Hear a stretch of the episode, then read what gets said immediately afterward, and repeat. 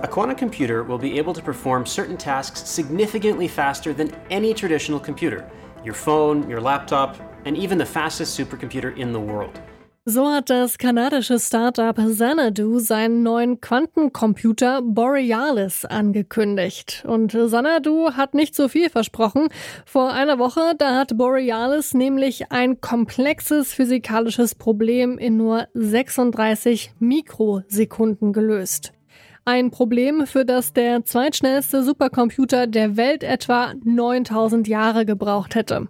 Das Ganze ist also ein riesiger Fortschritt für Quantencomputer. Wir schauen uns das heute mal genauer an und fragen, was können Quantencomputer mittlerweile und wofür lassen sie sich einsetzen? Ich bin Marianta. Hi. Zurück zum Thema.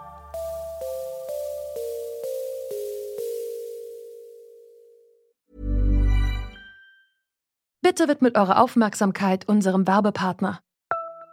Die Suche nach geeigneten Mitarbeitenden kann viel Zeit in Anspruch nehmen, muss sie aber nicht unbedingt, denn man kann sich helfen lassen.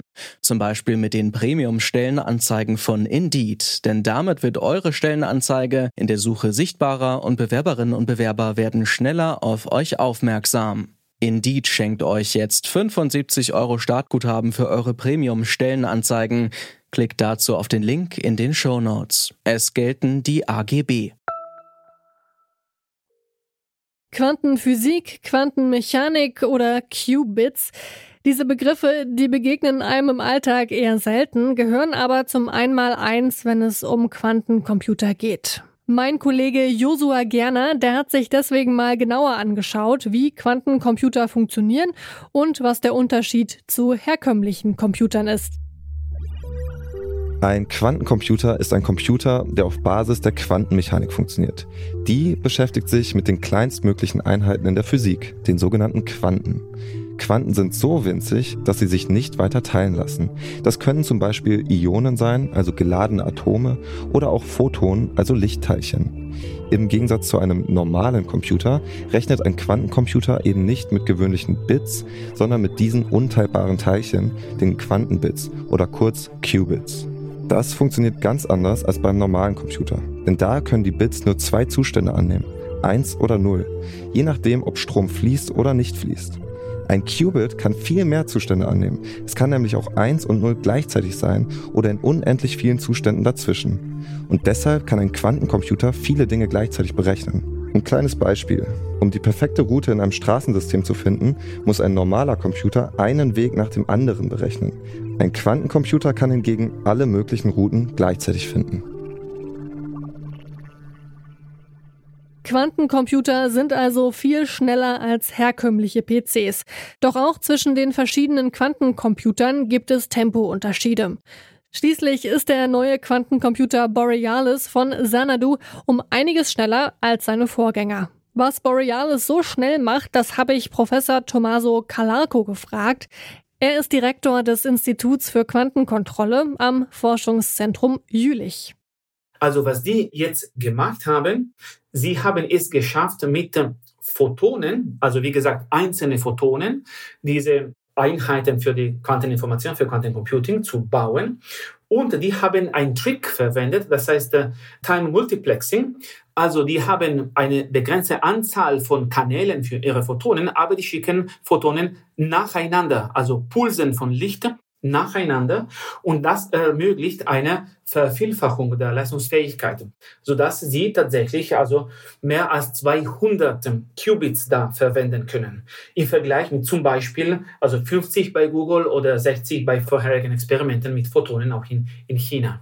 Da sprechen Sie den Quantencomputer an, den auch Google schon benutzt. In einem Video vom Helmholtz-Institut, da sagen Sie, dass die Quantencomputer bis jetzt nur künstliche Probleme lösen, die keinen so wirklich praktischen Nutzen haben. Warum ist das so? Weil eigentlich wir nicht Algorithmen kennen für alle möglichen normalen praktischen Probleme, die wir mit Computern lösen, sondern nur können wir einige spezifische Probleme lösen. Wir wissen zwar, wie wir praktische Probleme lösen könnten in der Zukunft, wie etwa die Simulation von Chemikalien oder Materialien. Aber dafür brauchen wir noch viel, viel mehr Quantenbits. Jetzt war das Ziel von Google und auch von Xanadu zu zeigen, mit der begrenzten Anzahl von Qubits, die die haben, dass wir etwas zeigen, wo dieser Quantenvorteil, also eine Überlegenheit, wo ein Quantencomputer etwas lösen kann, was ein klassischer Supercomputer eigentlich nicht kann, nicht binnen Tausenden von Jahren, das war das Ziel, das zu zeigen.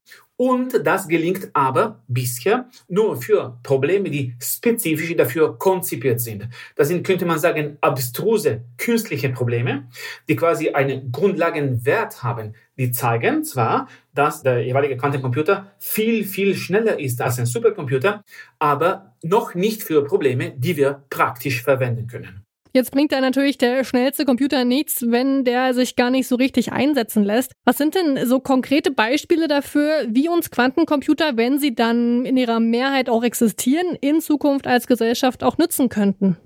Zum Beispiel in der künstlichen Intelligenz, da könnte maschinelles Lernen sehr viel beschleunigt werden, auch in der Optimierung, in der Logistik zum Beispiel oder auch für die Entwicklung von neuen Chemikalien und neuen Materialien, die heute mit klassischen Computern nicht simulierbar sind, so dass wir, also, aber das ist wirklich in der langen Zukunft uns vorstellen könnten, zum Beispiel neue medizinische Mittel zu entwickeln, ohne die quasi ständig auf Menschen und Tieren testen zu müssen, sondern wirklich um die Wirksamkeit zu berechnen, was heute natürlich unmöglich ist. Wenn wir jetzt mal in die Zukunft schauen und auch meinetwegen in die weite, weite Zukunft, gehen Sie davon aus, dass wir irgendwann mal alle einen Quantencomputer zu Hause stehen haben werden? Also ich jetzt momentan würde er das nicht erwarten. Man muss aber auch sagen, dass der Gründer von IBM in den 50ern gesagt hatte, ja, es gibt vielleicht einen Markt für fünf Computer auf der Erde. Also solche Vorhersagen können ganz falsch liegen.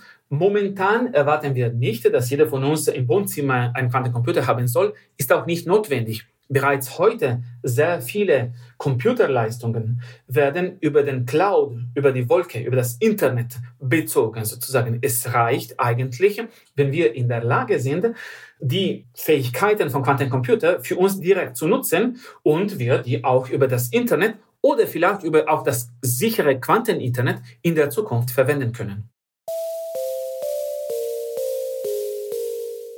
Quantencomputer sind unglaublich effizient, wenn es darum geht, sehr spezielle Probleme zu lösen. Bei vielen praktischen Problemen lassen sie sich allerdings noch gar nicht wirklich einsetzen. Um das Potenzial von Quantencomputern voll auszuschöpfen, brauchen die Rechner noch mehr Qubits. Dann könnten sie in Zukunft auch ganz praktisch weiterhelfen. Zum Beispiel, indem sie künstliche Intelligenz optimieren, neue Materialien testen oder die Wirksamkeit von Medikamenten so genau berechnen, dass nicht mehr so viele Versuche an Tieren und Menschen nötig sind. Das war's für heute. An dieser Folge mitgearbeitet haben Sophia Ulmer, Josua Gerner und Charlotte Thielmann. Benjamin Serdani hat sie produziert. Die beiden Chefinnen vom Dienst waren Hanna Kröger und Alina Eckelmann. Und ich bin Marianta. Ich sag ciao und bis ganz bald. Zurück zum Thema vom Podcast Radio Detektor FM.